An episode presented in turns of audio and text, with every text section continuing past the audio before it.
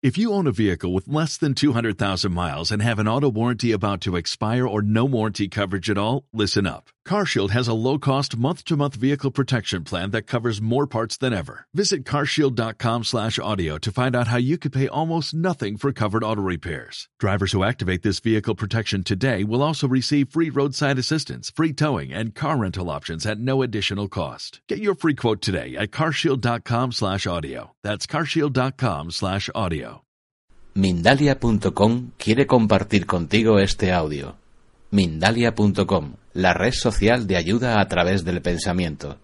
Entra en Mindalia.com y descubre cómo con tus pensamientos positivos puedes ayudar a miles de personas en todo el mundo, así como pedirles cualquier ayuda.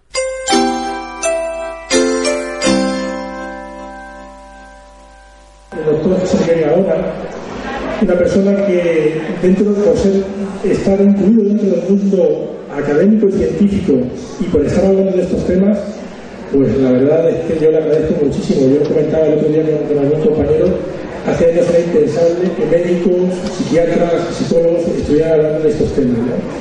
Y bueno, pues que por ejemplo una persona como tú, que estés aquí, pues es de agradecer. José Miguel ha escrito un libro que se llama Al otro lado del túnel, donde va a hablar y donde trata el tema de eh, cercanas a la muerte, de cena.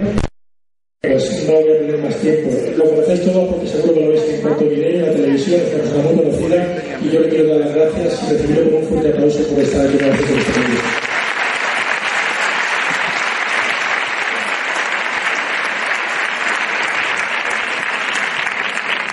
la verdad que gracias a vosotros no es un cumplido eh, que estéis aquí, porque quizás hace unos años a lo mejor nadie nos hubiese hecho caso, ¿no? Estaríamos predicando literalmente en el desierto. Realmente eh, voy a hacer una presentación no solamente sobre el tema de experiencias cercanas a la muerte, sino sobre el tema de la conciencia.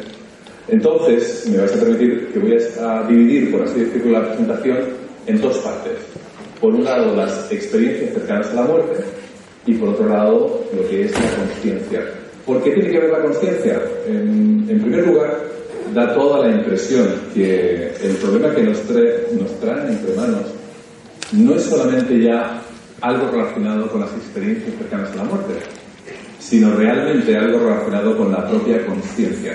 La conciencia realmente es algo, por otro lado, que todo el mundo sabe lo que es, pero cuando llega el momento de explicarlo, tiene serias dificultades. Es ese yo, es esa conciencia, eh, hay preguntas infinitas al respecto. Los animales tienen conciencia, los humanos, los humanos a partir de qué edad. Eh, hay multitud de explicaciones.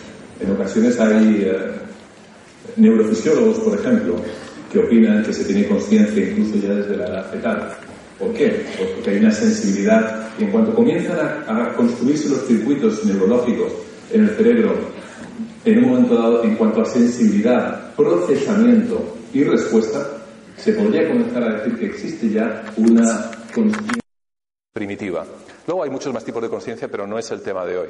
Incluida quizá una de las más elevadas, que es la, tener la conciencia de uno mismo. Curiosamente os diré que hay muchos animales, particularmente elefantes, eh, algunos cetáceos y algunos simios, que tienen conciencia de sí mismo. Pero bueno, como he dicho, no, he venido hoy a hablar de esto, sino de experiencias cercanas a la muerte. Rafael ya os ha hablado del libro, algunos lo conoceréis, es un estudio en el que combino las experiencias cercanas a la muerte justamente con los conocimientos de neurología más actuales. Los que lo hayáis leído, evidentemente, ya sabéis de qué va la historia.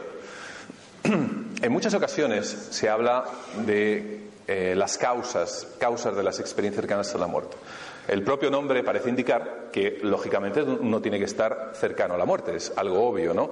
Pero no está tan clara la, en qué situaciones. Por ejemplo, ahí podéis ver al autor de este libro al borde del precipicio en Preikestolen, que entre paréntesis justamente hace 15 días hubo el primer muerto y fue la mala pata de ser español. Estás cerca de la muerte, pero mmm, no tienes una experiencia cercana a la muerte. Te puede pasar un proyectil al lado de la cabeza. Hace años trabajé para el ACNUR y estuve en unos cuantos fregados bélicos. Nunca tuve una experiencia cercana a la muerte por eso. Y muchas personas no la tienen tampoco. Entonces, realmente, ¿qué son las ECMs? ¿no? Eh, clásicamente suele ocurrir en personas que tienen conciencia habitualmente de que van a morir o se encuentran ante un grave riesgo. Lo que da pie a muchos psiquiatras a decir, bueno, es un problema a lo mejor de despersonalización, es un problema de desrealización o cualquier otro tipo de, pirueta psicológica. Pero veremos que no está tan clara la cuestión. No solamente eso, sino que en muchas ocasiones, y sobre todo en personas que se encuentran en unidades de cuidados intensivos, por ejemplo, y particularmente de cardiología y otro tipo de cuestiones, también eh, tienen experiencias cercanas a la muerte.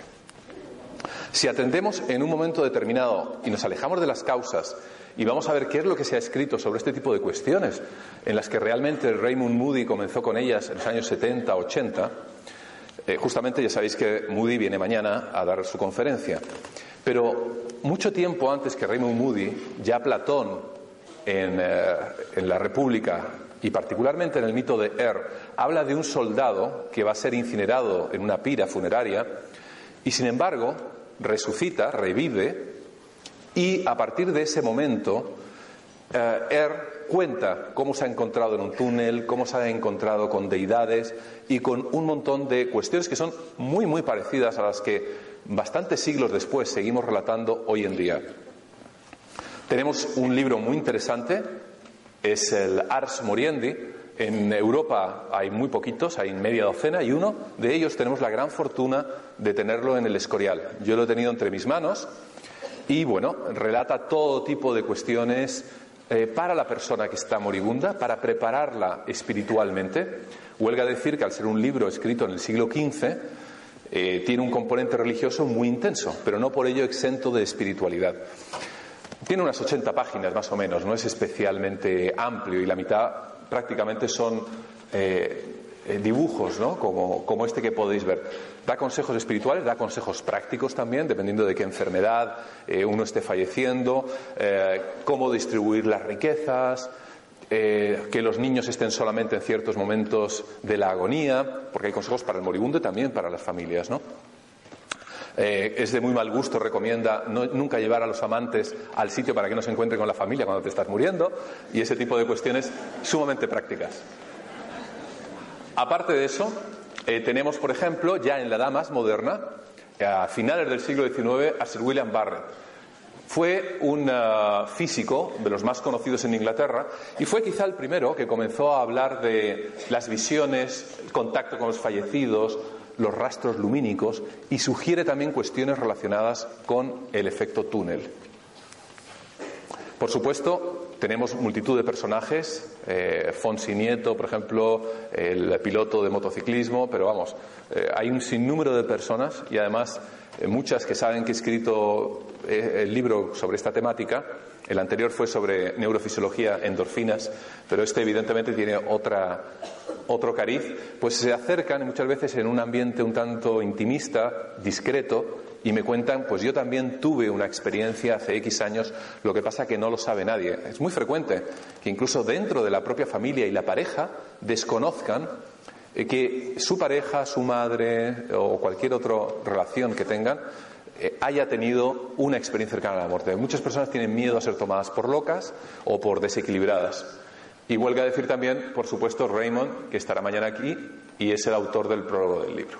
Pero bueno, ¿cómo ocurre en un momento dado esta historia de una experiencia cercana a la muerte? Vamos a seguir una pequeña secuencia idealizada. También hay que dejar claro que no todo el mundo realiza el proceso completo, sino que algunas personas eh, se paran en alguno de los estadios correspondientes.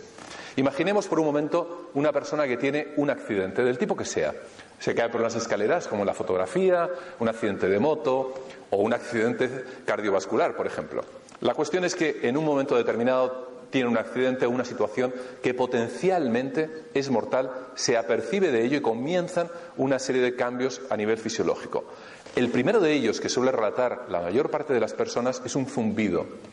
Un zumbido que algunas personas lo, refieren como de una frecuencia muy baja, en torno a las más bajas, unos 20 hercios aproximadamente, que es el umbral auditivo menor. Es parecido al de los eh, tambores, esos zumbidos penetrantes que cuando estamos en la parte de fuera, por ejemplo, de una discoteca, atraviesan la pared y vienen hacia nosotros, mientras que los agudos no son capaces de atravesar la pared por su longitud de onda, por su amplitud, perdón. Eh, algunas personas que lo han sufrido me han comentado que se parece mucho, también en algunas otras ocasiones, al sonido del silencio. Ese sonido que algunos de vosotros quizá en alguna ocasión habéis experimentado, es muy difícil, lógicamente, de tenerlo en, eh, en un entorno urbano o en una casa ruidosa en, sitios desérticos, en sitios tremendamente solitarios, eh, en un momento determinado hay un silencio absoluto en el que casi puedes escuchar tus propios latidos. Este es el sonido que comienza y es de los primeros síntomas, hablando como médico, lo que ocurre. En segundo lugar, una sensación de beatífica, encontrarse muchas veces flotando. Se ha especulado bastante con el tema de las endorfinas a este respecto. Es decir, justamente todos los opiáceos y las endorfinas, que son unas hormonas endógenas que produce nuestro propio cerebro, por ejemplo, cuando existe un accidente, cuando el propio Napoleón, eh, el médico de Napoleón, muchas veces cuenta en su diario que durante alguna de las guerras, y este particularmente en la guerra eh, eh, rusa, ante el asalto de Moscú, que como todos sabéis fue fallido, algunos soldados perdían miembros por los proyectiles, etcétera, y decían, no se preocupe doctor, ampute, que no, esto no duele nada, se hacían los valientes.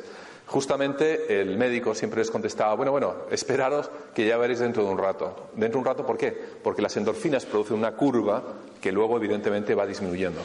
Os diré como curiosidad que también se generan bastante bien con el ejercicio físico de tipo aeróbico, es decir, subiendo las pulsaciones un 20%. Caminar rápido, por ejemplo. y aparte es un excelente antidepresivo. La persona se encuentra, en definitiva, flotando, literalmente flotando. Pero de manera inmediata comienza otro fenómeno muy curioso. Comienza a notar como que se va elevando. Se va elevando, pero lo más sorprendente de todo no es solamente que se eleve, sino que en ocasiones puede llegar a ver su propio cuerpo abajo en, en la cama o el sitio donde esté. Y no solamente eso, sino que también tiene la capacidad de atravesar objetos, escuchar conversaciones, tiene una alteración de la temporalidad bastante importante, el desplazamiento es prácticamente instantáneo y otro tipo de cuestiones también como las emociones, sentidos alterados y una cuestión interesante, aquellas personas que sufren algún tipo de minusvalía, durante esa experiencia esta minusvalía se encuentra totalmente ausente. Eh, este tipo de experiencias hay de tres tipos prácticamente. Las autoscópicas, en que uno se observa el propio cuerpo, y muchas veces incluso con sorpresa, es decir, es una visión literal, prácticamente es un 30%. Las trascendentales, la persona no solamente se ve a sí mismo, sino que nota que además se encuentra en algún otro tipo de reino espiritual, por llamarlo de alguna manera. Es decir, ya no es una cuestión meramente visual, sino que siente subjetivamente que está también en algún otro sitio. Y luego las combinadas, que es prácticamente un 20%. Y respecto a este tipo de cuestiones que muchas veces, eh, quizá incluso algunos de vosotros hayáis sufrido, yo mismo también eh, las he sentido, hay una altísima diferenciación. Por un lado están las experiencias extracorpóreas, out of body experiences, Luego están las sensaciones de estar fuera del cuerpo, las sensaciones autoscópicas, quizá algunos también habéis sufrido parálisis de sueño, por ejemplo, en ocasiones va combinada con la experiencia extracorpórea, las alucinaciones hipnagógicas e hipnopómpicas que suceden justamente al irse a dormir y justamente al despertar. En ocasiones hay intromisiones de fases REM. Esto es muy interesante porque la persona te cuenta, pero si estaba con los ojos abiertos, yo lo estaba viendo. Sí, claro. Eso se parece, por ejemplo, a cuando se, ponen añadidos digitales a una película. Es decir, tú estás con los ojos abiertos, estamos viendo nuestro entorno perfectamente y siendo aparentemente conscientes de lo que sucede alrededor, y sin embargo, uno de los núcleos cerebrales se entromete con una fase REM. En la fase REM, que es justamente la de ensoñación, en la que es una de las más creativas y de descanso profundo, pues no se interfiere esa vigilia. Por tanto, somos capaces de ver cosas con los ojos abiertos. Tiene que ver todo este tipo de cuestión con la sensación de miembros fantasmas, que como sabéis, eh, a su vez está relacionado con las amputaciones, seguir sintiendo ¿no? ese miembro, esa pierna, etcétera, etcétera. También, por ejemplo, Larson es un compañero al que conozco personalmente en el Instituto Karolinska en Estocolmo, se dedica a producir experiencias extracorpóreas de una manera artificial. ¿Cómo lo hace? Pues con una cámara, mejor dicho, son dos cámaras, aunque no se aprecie bien, estereoscópicas, unidas a unas gafas estereoscópicas. Es decir, esta persona que está aquí se ve a sí misma por detrás. Lo que hace Larson es con un rotulador que tiene en la mano y con otro que tiene en el pecho del individuo, hace como que toca hacia la cámara, pero a la vez el individuo le está tocando de verdad en el pecho. Es decir, está viendo que se acerca un rotulador y a la vez se acompaña de la sensación. Bien, a posteriori ya no hace falta tocarle. Simplemente con acercar el rotulador hacia las cámaras y que la persona note que se le está acercando, tienes la sensación de que te están tocando. De alguna manera el cerebro lo que ha hecho es desplazar su esquema corporal a la parte trasera y, le acompaña todo el tipo de sensaciones neurológicas. Con esto no quiero ser poco romántico en relación a experiencias extracorpóreas, porque ahora veremos que hay más cuestiones de las que hablar. No es todo ni blanco ni tampoco negro. Finalmente, la persona empieza a atravesar un túnel. El túnel hay que dejar claro también que es un constructo cultural. Es decir, cada cultura tiene una etiqueta. Nosotros le hemos puesto la etiqueta de túnel porque es una luz que se agranda. En Asia, por ejemplo, no se habla de túnel, simplemente de una luz creciente. Cada uno de nosotros, cuando retornamos, eh, eh, tomamos una explicación de lo que hemos vivido. Si, por ejemplo, hemos visto una figura que se asemeja a un ángel, somos cristianos, evidentemente, eh, es nuestro constructo cultural, pues diremos que es un ángel. Si esa figura lumínica sucede y también sucede en otros tipos de religiones, cada una la aplicará a Mohammed o a quien sea, dependiendo de su religión. ¿no? El túnel muchas veces está acompañado de, en algunos casos que he tenido, de manos que ayudan a la persona a seguir progresando hacia esa luz. ¿no? En ocasiones también, dentro de esa luz, hay personas, a veces conocidas, a veces no conocidas, que te están acompañando. Incluso, no voy a decir que te están hablando, porque la mayor parte de las veces la sensación es telepática. uno está notando que le dicen cosas y uno puede contestar también. Pero no hay una verbalización de los mismos. Todo es a nivel, podríamos, por semejanza, telepático. Finalmente, los que llegan al final tienen una figura, una figura luminosa que en un momento determinado pues inunda eh, su ser y bueno, la verdad que a partir de ahí, a partir de la figura luminosa, comienza muchas veces acompañado o no, como a Eben Alexander, el neurocirujano, a correr el tiempo, a ver toda la vida en una película muchas veces, o justamente antes o justamente después. La verdad que todo este tipo de cuestiones tiene tal semejanza con eh, otros relatos de tipo religioso, como juicio final, como ver a tus antepasados, etcétera, que quizá algunos de los que me hayáis visto en algún medio de comunicación eh, podría concluir que quizá personas que en su día tuvieron una experiencia cercana a la muerte, hace miles de años, sirvieron de base para los escribas religiosos de aquella época. Conceptos como cielo, infierno, deidades, toda la vida pasa adelante una película, etcétera, etcétera. No solamente eso, en cuanto, eso es uno de los grandes problemas porque cada etapa de la experiencia cercana a la muerte es digna de hacer una tesis doctoral o de tener a toda una universidad implicada en su estudio. En, por ejemplo, en esta de pasar toda la vida adelante, hay un estudio muy interesante realizado en el Golden Gate en San Francisco. En el Golden Gate, por razones obvias, conocemos la distancia que hay entre la parte superior y el agua y, por ende, el tiempo que tardas en caer. El estudio está referido a suicidas que sobrevivieron, obviamente, para poder contarlo, eh, acerca de esta, de esta película que pasa por delante. ¿Qué es lo que en un momento determinado ven las personas? ¿O qué es lo que les sucede? ¿O cuáles son sus características? La memoria es panorámica hasta el punto que algunos individuos llegan a ver toda su vida en prácticamente esos cinco segundos, cuatro segundos que tardan en caer.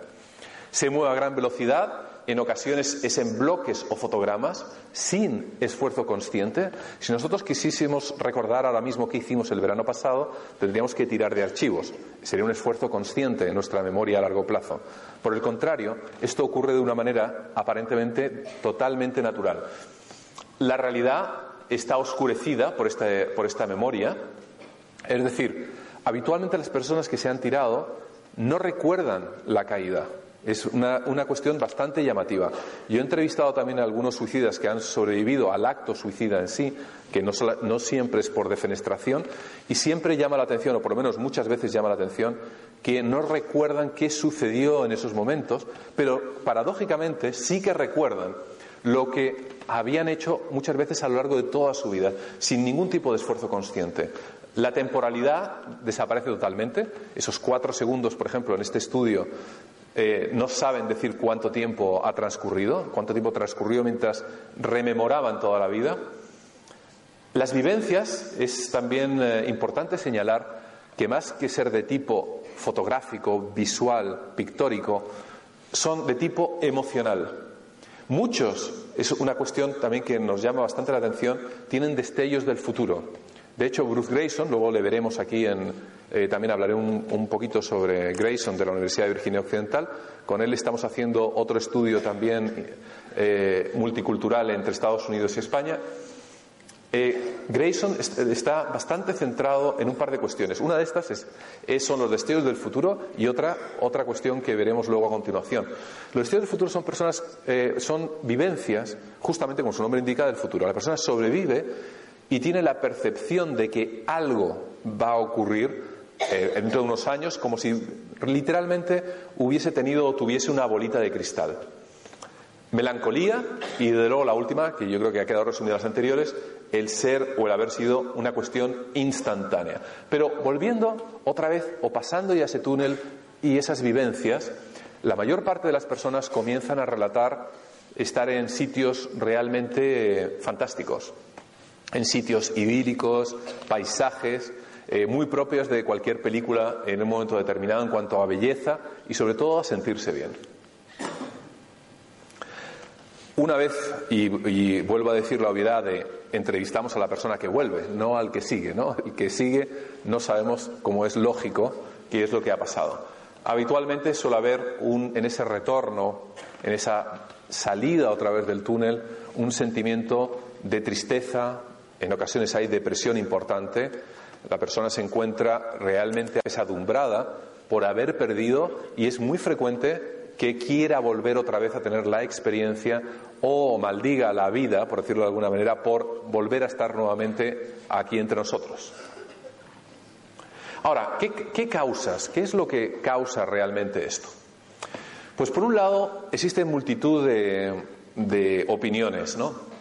Las más normales, y hay muchas personas que, y científicos que opinan sobre esto, pero mi experiencia personal es que la mayor parte no conocen mucho más de lo que puedan haber leído en un periódico. Es decir, eh, hay que darse cuenta de una cuestión importante. Este tipo de temas no se estudia en la facultad, hoy por hoy, ni en la medicina, ni en la de psicología, excepto de una manera anecdótica y como un comentario superfluo. Es decir, nos podemos encontrar muchas veces con, literalmente con un premio Nobel en física que pueda opinar sobre esto, igual que pudiera opinar sobre fútbol o cualquier otra cuestión. Pero realmente no existen eh, personas a, nivel universitario que estén especialmente formadas sobre este tipo de cuestiones. Quizá uno de ellos sea Grayson en la Universidad de Virginia Occidental, eh, Jane Holden en la Universidad de North Texas y pocos más porque Sam Parnia, por ejemplo, no instruye clases, ni tampoco Pin van Lommel. Las expectativas es una de las cuestiones que más llama la atención y los que muchas personas eh, dicen que puede haber en un momento dado determinado, la expectativa cultural, ¿no? Es decir, la persona nota o cree, por, porque es lo que ha aprendido a lo largo de su vida, respecto a lo que suele suceder cuando tiene un accidente o se encuentra a punto de morir. Por ende, algunos psiquiatras y psicólogos apuntan que está condicionado. Como se encuentra condicionado, evidentemente toda su psique, todo su cerebro, en esos instantes comienza a reproducir eso que ha aprendido. Las drogas terapéuticas también es otro caballo de batalla de los negacionistas. Bueno, lo más curioso del caso es que hay, ya hay diversos autores, hay cuestiones publicadas al respecto, en los que se observa todo lo contrario. Habitualmente los que tienen una experiencia cercana a la muerte no se encuentran bajo ningún tipo de droga terapéutica. Estoy hablando de drogas terapéuticas, lógicamente, de las que se emplean en quirófano o bien justamente antes o cualquier otro tipo de cuestión. Las endorfinas. Bueno, las endorfinas podrían en un momento dado justificar una parte pequeña de lo que es el, eh, el proceso del bienestar. Es cierto que puede ser. ¿Por qué? Eh, pero solamente aparte de ello, ¿no? Pues porque producen sensación de placidez, como he dicho antes. Paradójicamente diré que las endorfinas acortan la vida. Al ser un opiáceo producen depresión respiratoria. Hay experimentos realizados con ratones en los que se le produce una agonía artificial y si se inyecta naloxona, que es un antagonista opiáceo, es lo que se pone, por ejemplo, a un heroinómano cuando llega a urgencias con sobredosis, lo que hace es revertirlo totalmente, es decir, vuelve para atrás, le desintoxica bruscamente. Pues a estos ratones, si les inyectas naloxona cuando están prácticamente muriéndose y tienen sus niveles de endorfinas muy altos, que son opiáceos, tú inyectas naloxona y curiosamente la agonía dura más. Es decir, evitas la acción de las endorfinas y de alguna manera tardas más tiempo en morir, desgraciadamente en este caso. Luego otro tipo de fenómenos como la anoxia, ¿no? Hay varios, cada dos por tres algún artículo y los medios de comunicación les suelen dar mucho bombo. De hecho, hace un mes salió uno, el año pasado salió otro y siempre se pisan las mismas historias con el tema de la anoxia. O sea, el aumento del dióxido de carbono realmente produce confusión, no, no la hiperclaridad que presentan las personas que tienen una experiencia cercana a la muerte. La hiperclaridad es de tal calibre que la persona también experimenta otro tipo de característica que se llama inefabilidad. La inefabilidad no es otra cuestión que la dificultad para poder explicar lo que ha sucedido, porque es tan rico en vivencias, en sensaciones, sobre todo en cuestiones sensoriales, que no resulta fácil transcribirlo verbalmente al lenguaje al que todos estamos acostumbrados a diario. Por lo tanto, la inefabilidad eh, es algo impropio de la anoxia. La anoxia, en cuanto eh, aumenta, os diré también como curiosidad que el cerebro no tiene sensores normalmente, bueno, ni normalmente ni no, para el oxígeno, sino para el dióxido de carbono. Es decir, cuando tenemos sensación de asfixia, no es porque nuestro nivel de oxígeno haya caído, sino porque nuestro nivel de dióxido de carbono ha aumentado.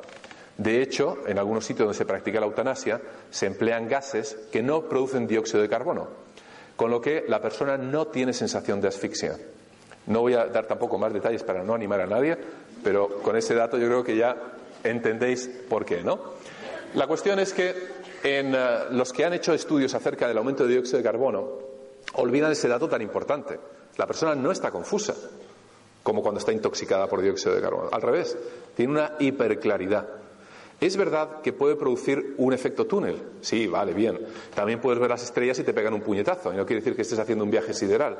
Es decir, el explicar tan solo una parte olvidando eh, otra zona de síntomas es realmente, desde el punto de vista científico, cuanto menos criticable. Luego está fenómenos de despersonalización.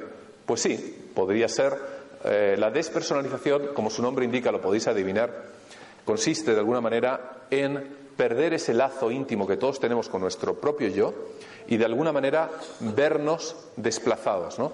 Los que hayáis visto a lo mejor alguna de mis intervenciones o artículos sobre, por ejemplo, el famoso tema del casco de Dios y todo esto, en el fondo lo que hace en las corrientes magnéticas es provocar una excitación de un lóbulo, en este caso del lóbulo derecho, cortar bruscamente la excitación del lóbulo derecho con unas corrientes asincrónicas rotatorias en contra de las agujas del reloj y de repente cuando tienes muy estimulado el lóbulo derecho corta bruscamente y estimula bruscamente a su vez el lóbulo izquierdo.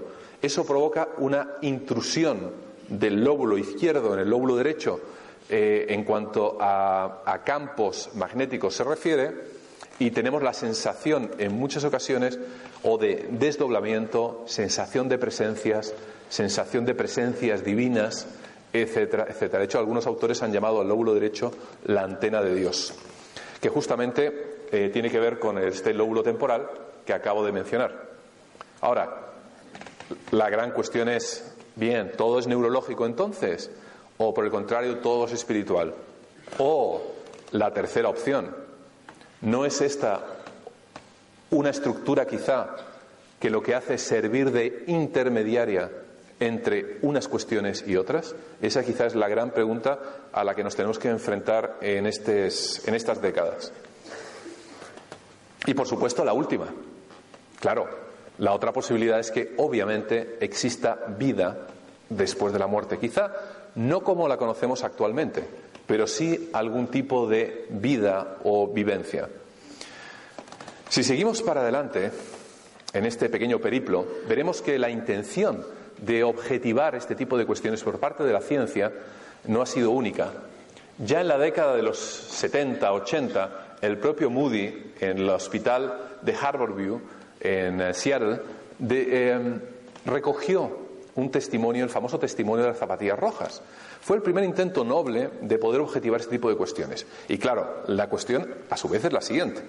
Si tengo una experiencia extracorpórea y por ende me voy por ahí como un pajarito a ver cosas, me voy para casa, vengo, veo a mi familia fuera del cuarto de operaciones, escucho lo que dicen, luego puedo en un momento dado objetivar, puedo realmente compararlo con algún tipo de testimonio o con algún tipo de situación que permita por un observador, un tercer observador, saber que eso ocurrió realmente así? ¿O todo es producto de la imaginación de esa persona? En el episodio de Harvard View, eh, Robert Moody recoge como una paciente que había sufrido una parada, le, a su vez relata a su psicóloga que había tenido esa sensación o una experiencia extracorpórea había salido fuera del edificio del hospital y había visto en una de las ventanas, además esta es una foto real del edificio de Harvard View, que si eh, apreciáis, esto lo describe también Moody, o el testimonio de la psicóloga, no recuerdo, tengo los papeles por ahí originales, si os fijáis bien, ahí está esquinado por todos lados, con lo que evidentemente si están las zapatillas en esta zona y tú estás en esta ventana, que más o menos era como ocurría. De hecho, la propia psicóloga dice que tuvo que asomarse prácticamente hasta casi caerse o cambiar de habitación para poder, poder ver las usodichas zapatillas, ¿no? Pues esto es un intento, como he dicho, más o menos tímido, pero bueno, no deja de ser un primer intento de aproximación a este tipo de objetividad. En segundo lugar, eh, pero no necesariamente en este orden, quizá le conocéis, Eben Alexander, es, eh, vamos, amigo desde hace unos 10 años aproximadamente.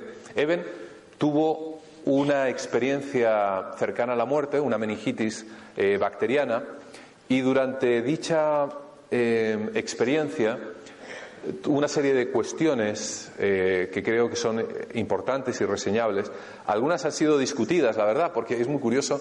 En las conversaciones con Eben me contó una serie de cuestiones que yo, de hecho, eh, vuelco en al otro lado del túnel y luego, paradójicamente, en el libro que él ha escrito lo cuenta de otra manera. Pero bueno, la cuestión es que eh, sí que se coincide en que tuvo unas experiencias cercanas a la muerte. A propósito, a Raymond Moody se lo contó igual que a mí también, porque Raymond y yo decimos, oye, Eben no contaba esto. Dice, sí, pues, pues bueno, ahora os diré de qué va la historia.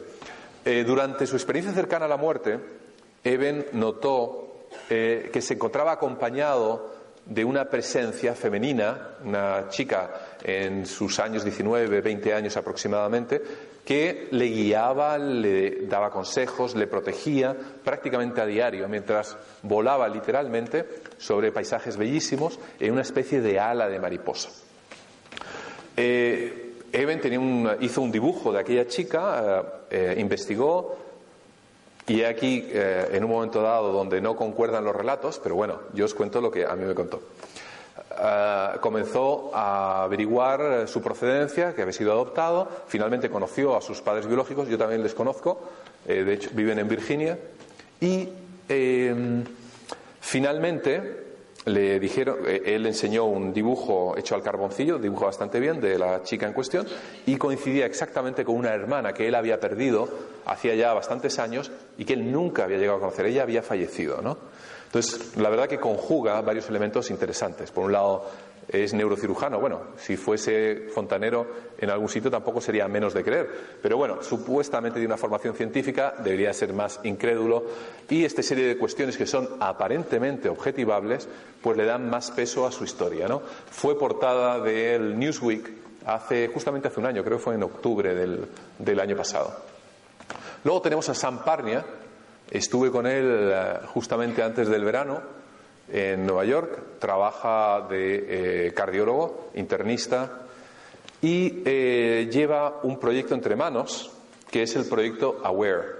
El proyecto AWARE, ya Bruce Grayson intentó en su día hacerlo, consiste en poner pantallas en el techo de las habitaciones donde se resucita a las personas con una serie de figuras aleatorias controladas por un ordenador. Es decir, las personas que se encuentran abajo, si acaso las tuviésemos en el techo, eh, recordar que las pantallas obviamente no están mirando para abajo, sino hacia arriba. De manera que cualquier persona que vaya caminando o se encuentre en la misma habitación no es capaz de visualizar el contenido. A su vez son aleatorias, con lo cual nadie sabe qué se está proyectando en ese instante.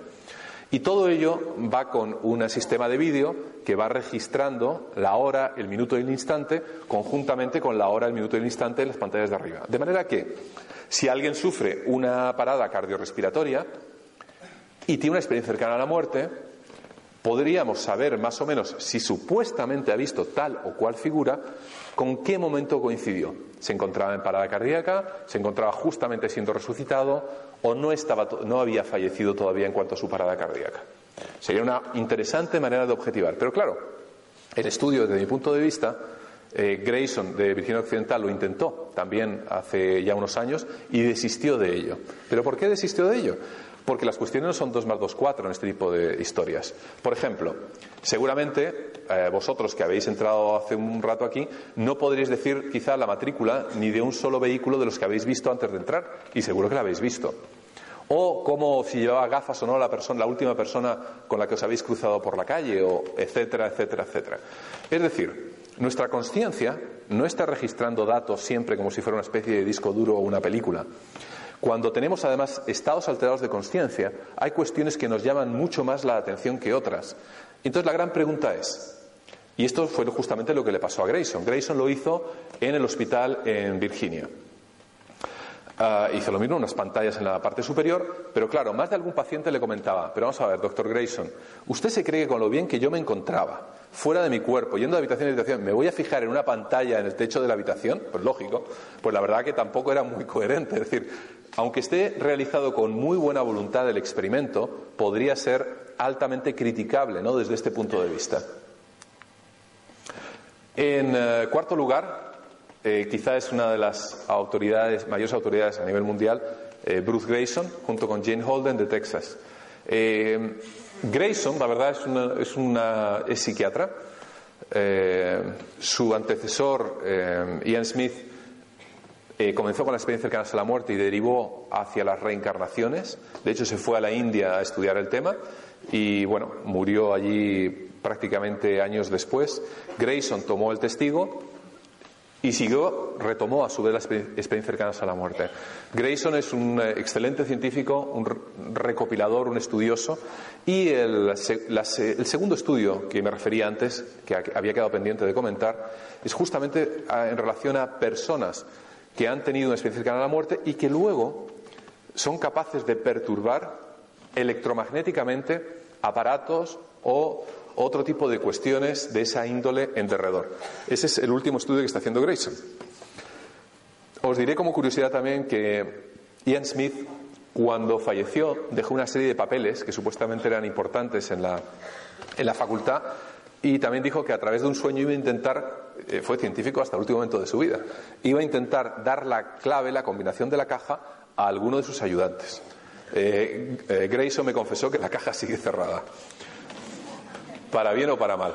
Y luego hay otro tipo de cuestiones, yo creo que me estoy acercando quizá al final, que son las que me están actualmente más bien preocupando y son las que realmente están, desde mi punto de vista, deberían de polarizar a todas aquellas personas que en su día nos hemos dedicado a las experiencias cercanas a la muerte. Justamente hoy en el mundo digital, no sé si viene también en el de papel, eh, vienen unas declaraciones mías en la portada en, eh, eh, abajo, en la parte de abajo, no es tan importante. Pero en relación a, el doctor Gaona niega que ya le interesen las experiencias cercanas a la muerte y bla, bla, bla. Bueno, no es exactamente así, ¿no? realmente creo que el tema a estudiar no son tanto las experiencias cercanas a la muerte, sino el tema de la conciencia. Si acaso se dan estas experiencias cercanas a la muerte y nosotros tenemos conciencia de ellas, quizás sea el problema a investigar el de la propia conciencia. ¿Dónde está alojada? ¿Cómo está alojada? ¿Cómo puede perdurar?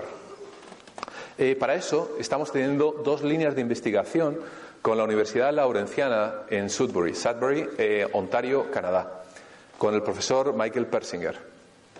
¿Llevamos una hora, perdón? Menos. Va, vamos a ir acabando. Eh, pero antes me gustaría hablaros de Hameroff.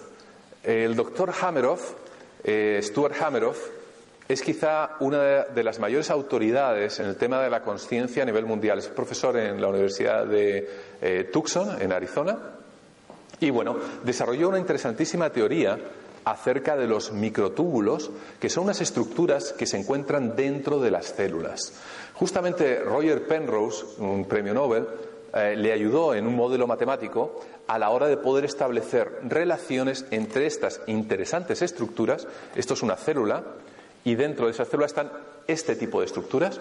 Además, os lo digo ya, eh, quizás sea un poco de, demasiado científico, pero vamos, tienen dos tipos, la beta tubulina y la alfa tubulina.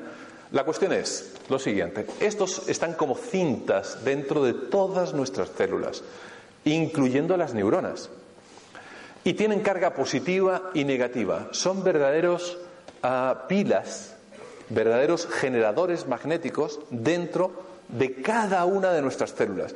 De hecho, estuve con Hameroff hace poquito y estaba modificando, como persona inteligente que es, su línea de pensamiento, que es lo que no hacen algunos científicos, que se emperran en una idea y no hay manera de hacerles cambiar de idea.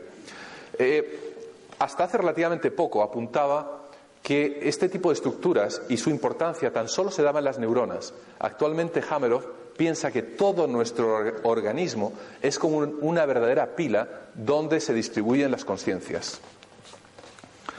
Entonces, estos son, bueno, las betatubulinas y toda esta historia.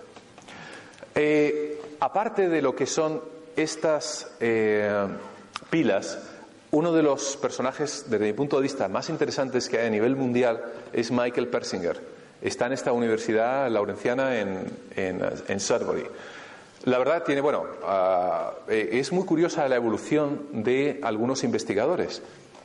Mm, por ejemplo, estudió psicología, lo digo porque seguramente aquí habrá también algunos psicólogos, habrá algunas personas que han estudiado filosofía, pero muy curiosamente casi todos los que trabajan con él, que comenzaron psicología o filosofía, evolucionaron y actualmente sus conocimientos matemáticos son más bien propios de un físico atómico que de psicología o de filosofía. Como Persinger dice, cualquier buen filósofo o psicólogo tiene necesariamente que emigrar hacia la neurobiología para poder entender qué es lo que está sucediendo dentro de nuestra conciencia. Es el premio a la mejor clase a nivel internacional. La verdad que es uno de los mejores científicos que existe hoy en día desde mi punto de vista. Entonces, eh, bueno, esta es la disertación que hice en la universidad a la hora de proponerles el proyecto que fue aceptado. Hay dos proyectos que tenemos en, ahora mismo encaminados y yo creo que son sumamente interesantes, vamos, tan interesantes que, que yo sepa no hay ninguna otra universidad europea que esté llevando a cabo este tipo de cuestiones y ahora vais a ver eh, de qué va la, historia. Eh, por un lado, uno de los proyectos, estamos asociados a Blake Dota. Ese nombre quizá no os diga nada, pero uno de sus experimentos fue nombrada por la revista Time Magazine como de los 100 mejores experimentos del año, hace un año y medio aproximadamente. Es decir, ¿qué es lo que hizo Blake Dota? Pues algo interesantísimo. Bueno, si podéis ver a propósito detrás hay un casco lleno de bobinas que ha salido por casualidad en la foto. Pero en la parte de arriba, en la parte superior, hay lo que llamamos el octopus. Por, razones podéis imaginar por qué. Porque hay ocho, ocho bobinas encerradas en cada uno de estos frasquitos que te parecéis son frascos de os acordáis las películas de 35 milímetros que van en las cajitas de plástico no para que no se humedezca ni nada la bobina lo importante es lo que está dentro Pero no tanto lo que está dentro, bueno, unas bobinas, eh, un aparato que convierte las señales eh, digitales en analógicas y todo ello va conectado a unos ordenadores que no aparecen en la foto. Bueno, ¿qué es lo que se hace con esto? Y eh, ah, lo voy a intentar explicaros porque seguro que tenéis nivel como para poderlo entender, aunque no me meteré en excesivos detalles. este aparato sirve para realizar lo que se llama enlazamiento cuántico. Vosotros diréis, bueno, ¿qué es eso?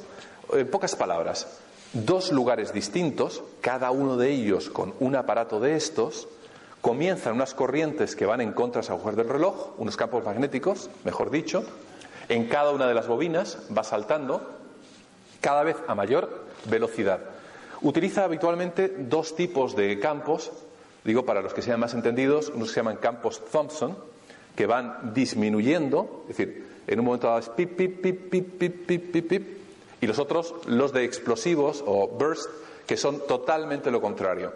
Y además llevan una serie de frecuencias que han sido obtenidos habitualmente de campos magnéticos que se dan en la naturaleza, porque no hay que olvidar una cuestión.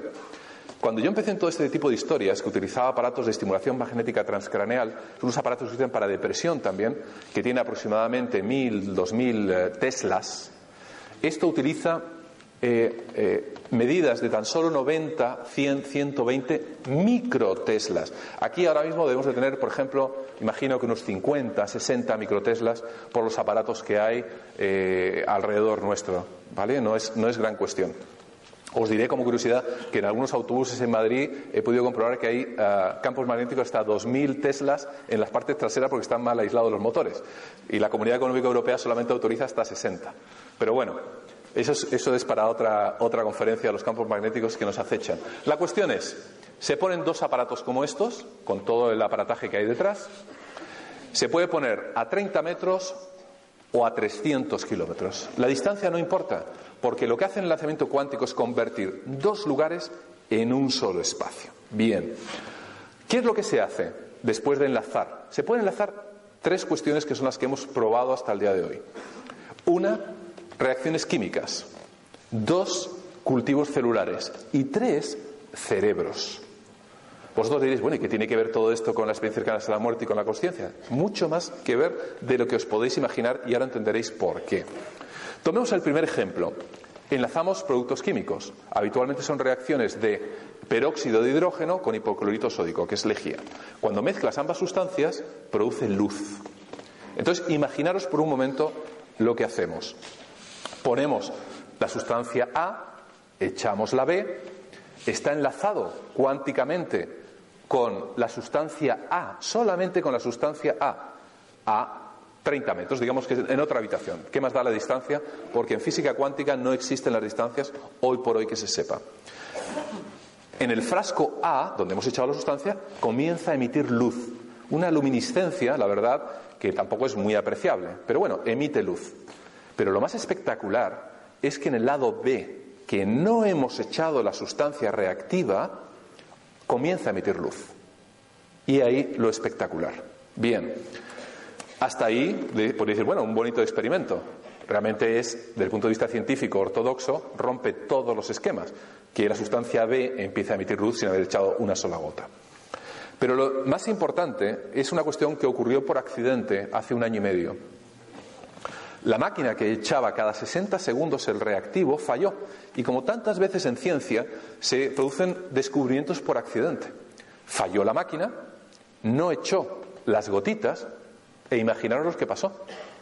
En el frasco B, en la placa, son placas de Petri, que estaba a 30 metros dentro de la universidad, emitió luz y no se había producido reacción en el lado A.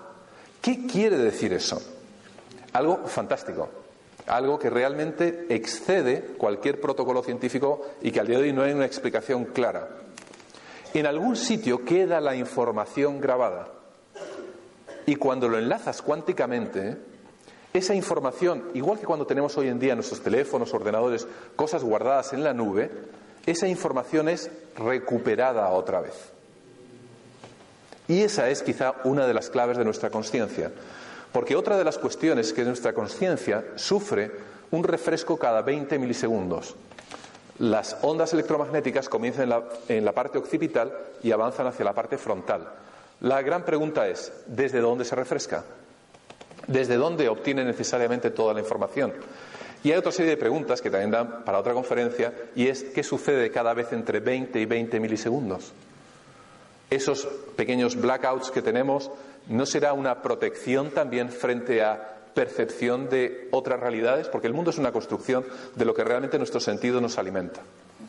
Entonces, imaginaros la tremenda importancia que tiene haber descubierto que hay información que se puede quedar grabada y se puede recuperar después. Explicaría multitud de cuestiones. Explicaría, por ejemplo, el por qué. Eh, en un momento dado podemos tener sensaciones, bueno, ahora hablamos de eso también, pero ¿por qué podemos entrar en un sitio donde se hayan guardado, eh, cuánticamente, podemos decirlo así, experiencias muy fuertes emocionalmente y que en ocasiones cuando entremos, es que me noto, me noto extraño. ¿Qué es lo que está pasando? ¿no? ¿Qué, es lo que, ¿Qué es lo que he podido recuperar?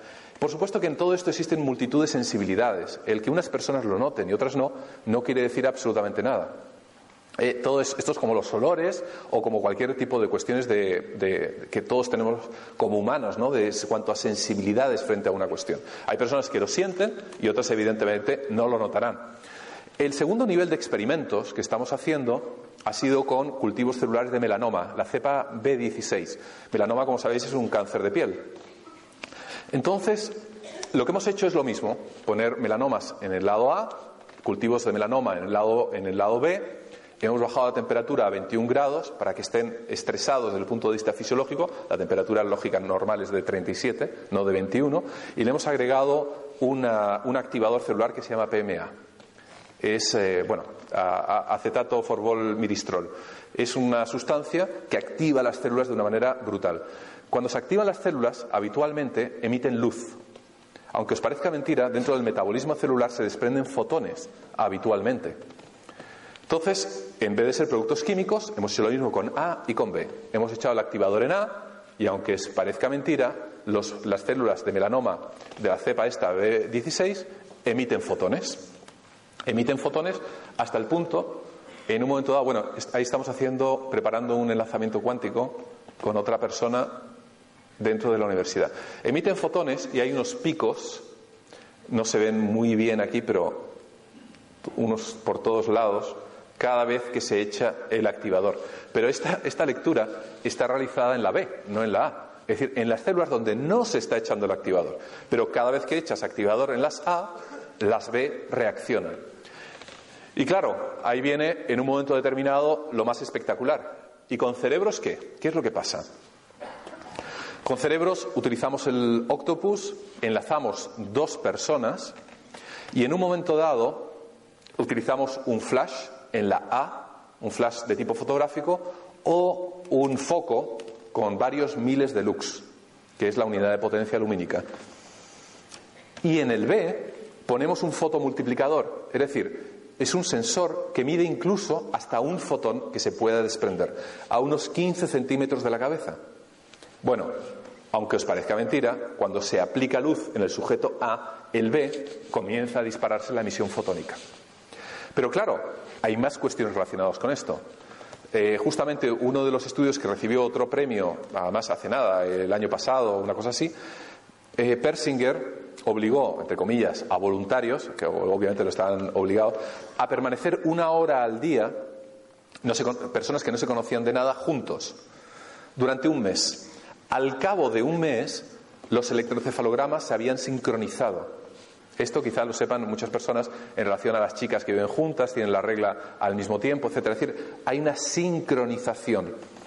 Todo esto explicaría multitud de cuestiones. Os diré como curiosidad que Hans Berger, por ejemplo, que quizá a muchos no os diga nada, pero fue el inventor del electroencefalógrafo, Hans Berger eh, se, metió en el tema este a principios del siglo XX, finales del XIX, porque su hermano, que se encontraba en el frente prusiano, de repente, Hans Berger, tuvo la sensación de que le había sucedido algo.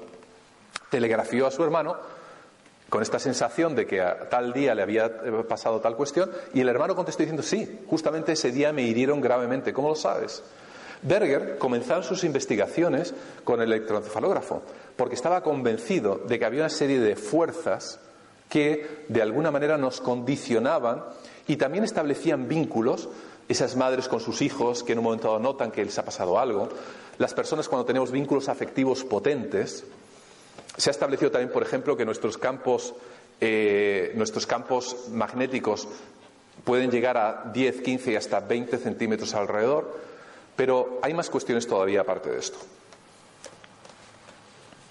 Tenemos a otro de los investigadores con el que establecemos otra línea de investigación, que a pesar de lo tatuado es uno de los tíos más listos, y no digo por el tatuaje, digo que no tiene la pinta del típico científico loco. Bueno, quizá un poco, siempre le tomo el pelo por el tema de los tatuajes, porque además está tatuado, pero hasta, hasta los tobillos. Eh, Joy Caswell es un experto en ah, números aleatorios, y otra, que tiene que ver los números aleatorios con la conciencia.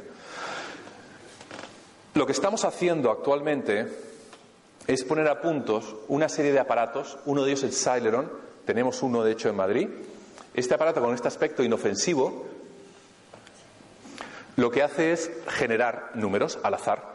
Está aislado en una, verdadera caja de Faraday y eh, tiene una electrónica tremendamente sofisticada. El que tenemos en Madrid particularmente eh, lo fabrica la Universidad de Princeton y está calibrado justamente con los mismos parámetros de estudios que la Universidad de Laurentian en Canadá. Bueno, total. Lo que hace es generar números y números y números y números. Eh, bueno, ¿qué, más da, no? Generar azar es una de las cosas más complicadas que existen, aunque os parezca mentira, porque el azar como tal, como tal no existe. Existe lo que no podemos explicar, ¿no? Pero el azar, evidentemente, si supiésemos todas las reglas físicas, sabríamos dónde cae la bolita en la ruleta si eh, tomásemos en consideración absolutamente todos los factores. Esto lo que hace es generar números al azar, de una manera electrónica, y los va eh, imprimiendo, o los, va, los puedes ir visualizando en una pantalla y aplicar al mismo tiempo un análisis estadístico. Bien, ¿cuál es la gracia? ¿Cómo influye nuestra mente, nuestra conciencia sobre el entorno? Y creo que esto es una gran pregunta. Todos hemos tenido siempre la percepción de que podemos influir. Hay libros que se han escrito sobre esto, el secreto, que puedes atraer, que puedes mover conciencias, que puedes incluso mm, hacer que se produzcan cuestiones determinadas con desearlo o con otro tipo de cuestiones que veremos a continuación. Bueno, los resultados son realmente llamativos, ¿no? Yo los he utilizado en algunos sitios concretos, por ejemplo, os he traído una. Bueno, esto es el efecto túnel realmente es el, eh, en física cuántica, en definitiva es un electrón que choca contra una barrera y aunque no se aprecia muy bien aquí, pero veréis que hay una especie de nube que en contra de cualquier ley física es capaz de atravesar al otro lado. El Celeron se basa justamente en este principio, ¿no? Os voy a enseñar ahora, por ejemplo, esto lo hemos hecho nosotros en Madrid. Bueno, el, estudio está hecho en Madrid, pero la lectura no está hecha en Madrid. De hecho, está cerca de la isla de Esvedra. Está hecho el 22 de agosto. Es una lectura de 19 horas y 45 minutos. Hemos hecho de 200 tirar, esto es como tirar los dados, ¿no? 200 veces por segundo. ahí tiene otra serie de datos estadísticos que no os quiero aburrir. Pero para que veáis qué consiste esto y qué es esto, lo vais a entender perfectamente. Durante 19 horas y 45 minutos medimos los cambios emocionales y de conciencia en seis personas que iban en un velero a tirar las cenizas de una persona querida. Desde cero hasta A es la noche anterior. En un momento dado, conversaciones banales, eh, lo que se puede en un momento dado tener en, cualquier día de verano ¿no? a bordo de, una embarcación. En B comienza una conversación nocturna, casi a medianoche, sobre lo que se va a hacer al día siguiente. Evidentemente el ánimo de la tripulación cambia y empieza poco a poco, si os fijáis bien, a caer. El sueño dura prácticamente hasta C, que son las 8 de la mañana. Luego hay un periodo de aproximadamente 45 minutos en los que se eh, acerca el velero hasta el sitio de Esvedra navegando. Y fijaros una cuestión muy importante. Esta es la media. Es decir, en principio, los puntos tendrían que ir prácticamente haciendo un diente de sierra por arriba y por abajo. Y si os fijáis también, hay una campana que se llama campana de Gauss, que va por ahí, que no sé si lo veréis lo de las filas de arriba, pero va exactamente ahí, y otra por la parte inferior. Cuando sales de ahí, quiere decir que es estadísticamente significativo, es decir, que, hey, cuidado, ahí no hay azar. Fijar lo que sucede en el instante de verter las cenizas al mar.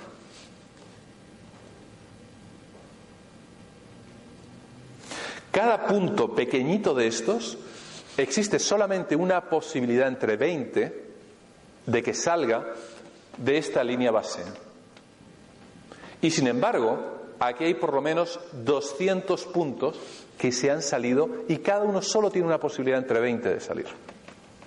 Es decir, hay un cambio, hay evidentemente fue uno de los momentos más emotivos, hay un cambio emocional a bordo tan brutal el aparato se encontraba situado en la mesa central, debajo de la cubierta, equidistante de todos los camarotes.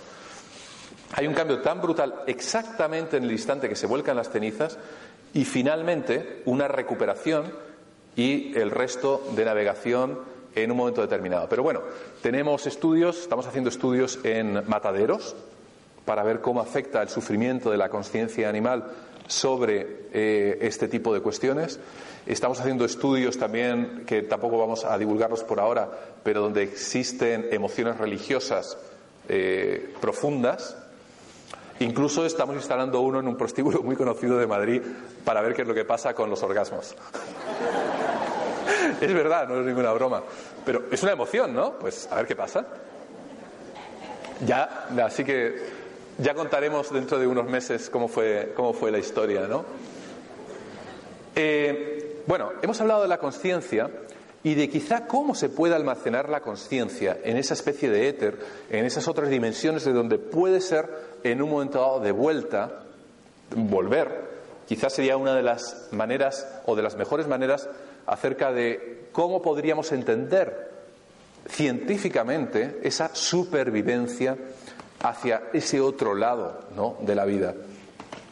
Pero hay algunas personas, particularmente hay un millonario ruso, Dmitry Skov, fui a la conferencia en Nueva York en eh, junio pasado, tienen eh, realizado un proyecto que se llama el Proyecto 2045. Actualmente, huelga decir que nos encontramos en el 2013. Pero bueno, son cuatro etapas que quiere hacer el proyecto. En el primero, que es en el que nos encontramos ahora mismo, es una copia robótica del el cuerpo humano. Es decir, de alguna manera, alguna especie de sostén donde pudiésemos alojar la susodicha conciencia. En el 2020 a 2025 se quiere alcanzar en un momento dado un avatar donde se pudiera trasplantar literalmente un cerebro humano, porque realmente la mayor parte de las personas nos morimos no porque nuestro cerebro falle, sino porque cualquier otra parte de nuestro cerebro es la que casca, ¿no? Del 2030 al 2035 un cerebro artificial donde se pudiera transferir esa, ellos le llaman personalidad, yo le llamaría conciencia, a, al final de nuestra vida humana. Y finalmente, supuestamente en el 2040-2045, un avatar holográfico donde de alguna manera pudiésemos trasplantar esa conciencia. Claro, estuve con varias personas, entre ellas Hiroshi Shiguro. Hiroshi Shiguro es una, un profesor de cibernética de la Universidad de Osaka, ¿no? Está empeñado en eh, construir un avatar nuestro. De hecho, tiene alguno que realmente es muy parecido a él.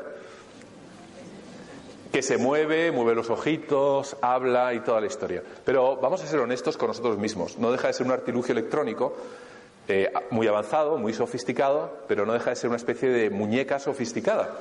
El problema no está en el avatar, el problema está en la conciencia.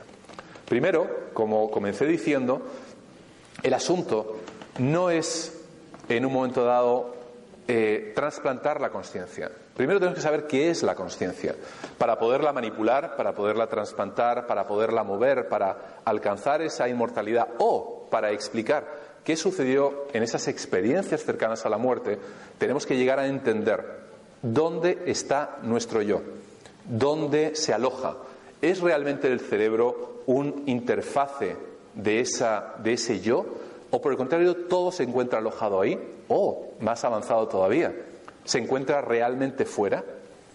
Quizá podríamos comprobar con todo lo que hemos hablado que nuestra conciencia pudiera ser inmortal. Hay una serie de formulaciones matemáticas que son largas y tediosas para poder explicar esto.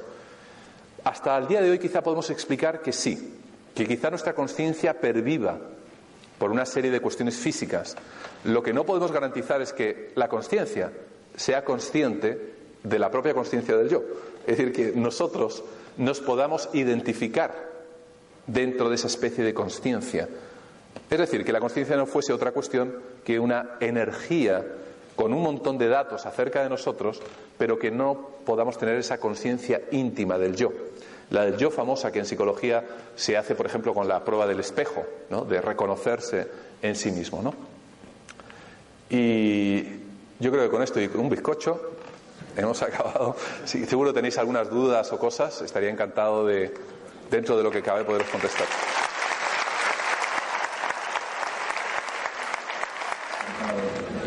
Hola, José Miguel. Hola. Me gustaría saber, cuando conectas dos cerebros en este experimento, Sí. ¿cuánto dura esa conexión? ¿Cuando apagas el aparato Sí. termina o sigue? Igualmente con los líquidos. En, ah, lo que, vamos a ver, el experimento en sí no suele durar más de unos 45 a una hora, una hora y 15 aproximadamente. No hace falta más. Lo que es importante es sincronizar los dos aparatos para que comiencen a la vez. Y lo que es más importante todavía son los patrones de esos campos magnéticos. Por ejemplo, eh, hasta hace unos años yo estaba empeñado en intentar resolver este tipo de cuestiones por fuerza bruta, es decir, mandando campos magnéticos tremendamente potentes al cerebro, pero realmente eh, está mucho más en la sutileza. En el mismo casco de Coren, que vulgarmente habéis oído hablar, que se llama casco de Dios, por ejemplo, se utiliza en la segunda parte, recordáis que os he que se estimula primero el, lado- el lóbulo derecho y luego se cambia el lóbulo izquierdo. Pues como curiosidad os diré que los patrones que se utilizan cuando se empieza a estimular Son patrones grabados de una persona durante un ataque de epilepsia. Tiene unos patrones eh, muy descoordinados, muy amplios, muy agresivos sobre el cerebro y son los que utilizan. A la pregunta de eh, cuánto tiempo dura ese enlazamiento, no se ha hecho todavía segundas partes del estudio, pero he mencionado antes un experimento que quizá contesta parcialmente, y es que personas que en un momento han tenido eso, lo que nosotros llamamos eh, el, bonding, ¿no? Pero ya me refiero al emocional, es muy probable que, bueno, muy probable no, está demostrado que tienen características eh, electromagnéticas similares. Es decir, cuando hay feeling con alguien, cuando en un momento dado se te ocurren cosas al mismo tiempo, etcétera, esto rompería algunas de las cuestiones que hemos aprendido en psicología, sino que habría una base neurofisiológica también por debajo de ello. Habría una sintonía, una verdadera sintonía, pero eléctrica, entre ambos cerebros, de manera que pudiésemos percibir cosas similares. ¿Tenéis alguna otra? Sí, buenos días. Eh, Hola, aquí- buenos días. ¿Dónde? Perdón. Aquí. Ahí, vale, es que tengo las luces, perdonad.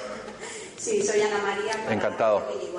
Sí. Quería preguntarte eh, si, por ejemplo, en los casos en los que has estudiado de las FCM, eh, las eh, experiencias que han tenido los sujetos normalmente eh, son con los cinco sentidos, algunos de ellos. Tienen Sí. eh, sensaciones con alguno de los cinco sentidos.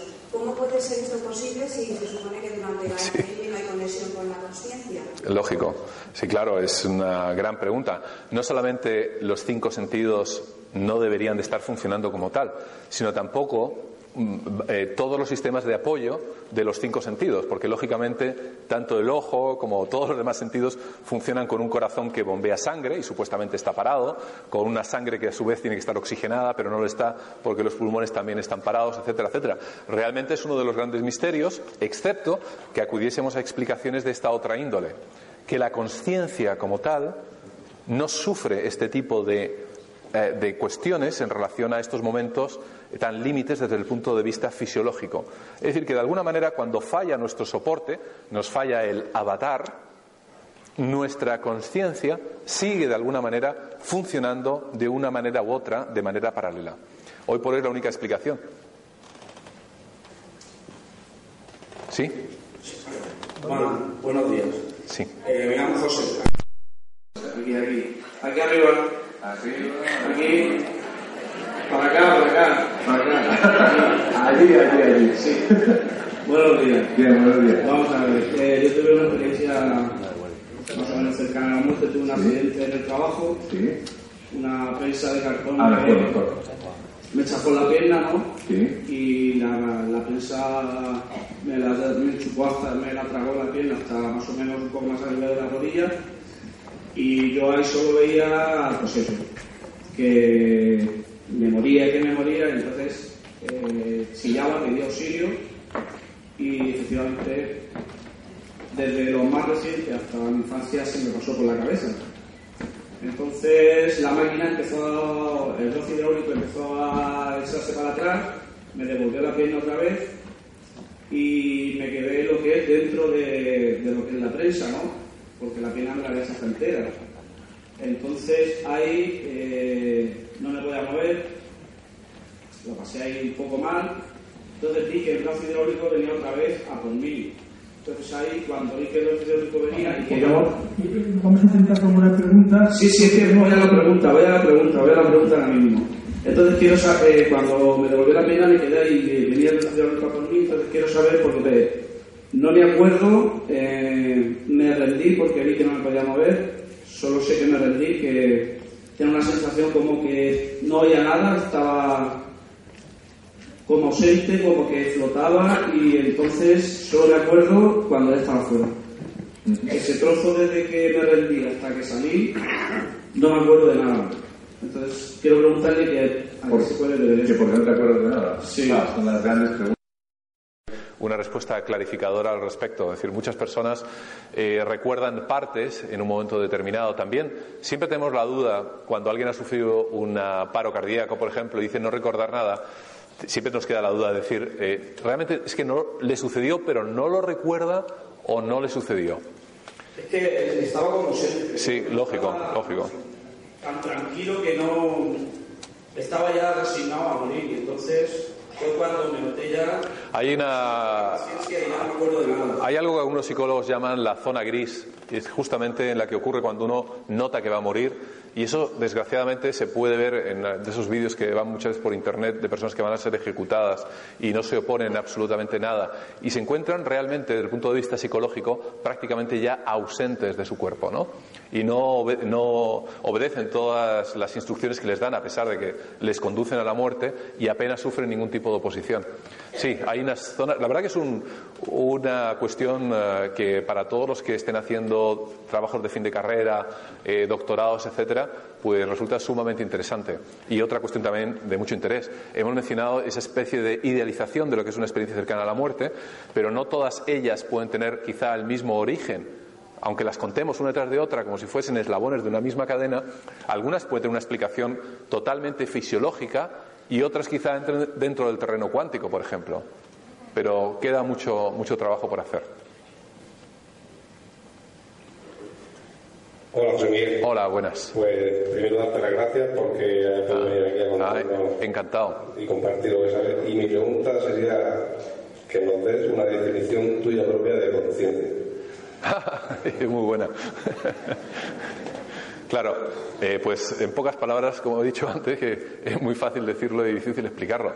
Yo diría que simplemente la sensación de ser yo, cada uno de nosotros, esa sensación de ser yo con todo lo que lleva acumulado. Quizás sea la definición, y además quizás es la que a, a la que todos optamos porque sucediese después de nuestra muerte, ¿no?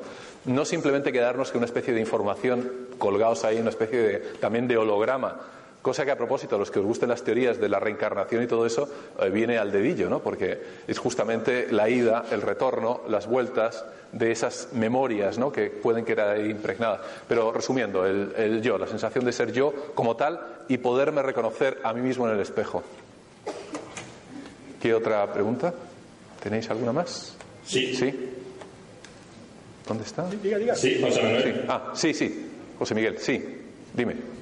Eh, primero, felicitarte por tu conferencia. Ah, bueno, muchas gracias. hacer una puntualización. Sí. Eh, yo soy físico. Sí. Y Roger Penrose no es premio Nobel. Es director llegó a ser premio Nobel? Stephen Hawking, pero no es Pues has- pero, has, pero ha estado candidato, ¿no? Ha sido candidato Sí, al premio Nobel varias veces.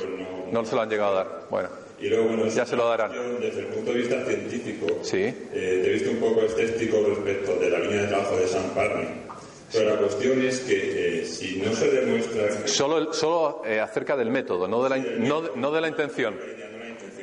Pero la cuestión es que si no se objetiva o si no se demuestra de alguna manera que la esterilización de la conciencia durante la ECM es real, que es objetiva, en sí, demoscópica me refiero, la mayoría de la comunidad científica seguirá pensando que eso son meramente anécdotas. Bien. Es lo que pasa con todos estos campos. Entonces, si algo como lo de Parnia no se lleva a un buen camino, nadie lo va a creer en toda la comunidad científica. La gran mayoría de la comunidad científica seguirá permaneciendo escéptica. Lógico. Pero, claro, desde el punto de vista psicológico es razonable porque es una pantalla pequeña y tal. Pero bueno, no puede decir, bueno, pues utilizar una pantalla más grande, más medio, de alguna manera que cuando el sujeto sale del cuerpo pues sea tan evidente que lo tenga que ver, de alguna manera. Pero es la única forma, es decir, la ruta científica es siempre por experimentación.